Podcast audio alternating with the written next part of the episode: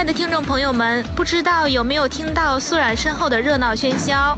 那今天素冉是没带着任何笔、纸、录音设备，只对着一部手机来为您播送。素冉在阳光底下，在太阳岛对面，在松花江边，给您带来《太阳，我在等你》。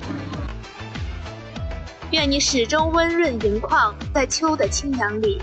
一早，我对朋友说：“没错，这是一篇文章。不过，我倒是没有想推销这篇文章的想法，只是觉得北国的秋确实这样。瞧，已经九点了。”天气阴晕着，不见一点光。天气预报道晴十到二十四摄氏度，哪里有晴，哪里有阳光，是时值深秋。常理，人们的眼中在深秋里本不该有浓盛的阳光。太阳公公流俗于这样的想法，怕是糟了。譬如，都是深秋，阳光却怎样还这样强烈的言语，躲了起来。城市上头被厚厚的一层雾水笼罩着，最是安静的不过是那幢幢楼房，高耸挺立，不管多少车水马龙，不管你浓厚的雾水浸润到哪里，它就伫立那里，若隐若现，虚幻缥缈，好似一座安享其中的仙人道士。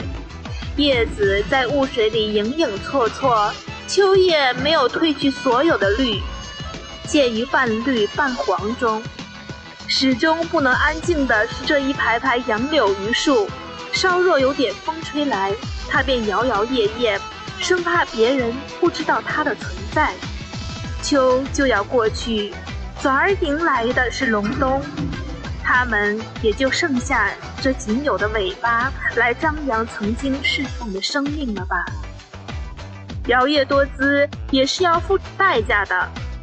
那些在枝头按耐不住的叶子飘飘欲坠，在叶根离开枝头的那一刹那，不知叶子的离去是带着与枝头与满树枝叶分别的伤感，还是带着荣归大地的荣耀，亦或是落入红尘？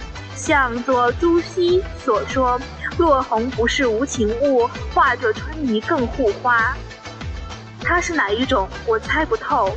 正如世界上本没有一片相同的叶子一样，但这每一片叶子的思想也不尽相同。我着实不知道这只叶子为何这时落下，能看到的只是它们悠悠荡荡翻腾着身体，那身体轻盈柔美，圈数却是比跳水运动员的任何一个高难动作都要多。它飘落着，像断了翅的蝶。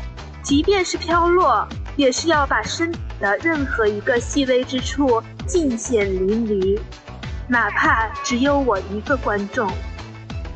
泰戈尔说：“生当如夏花之灿烂，死当如秋叶之静美。”大抵是这番景象。太阳出来了，我到了目的地。亲爱的观众朋友们，再见！肃然期待下次与您相约。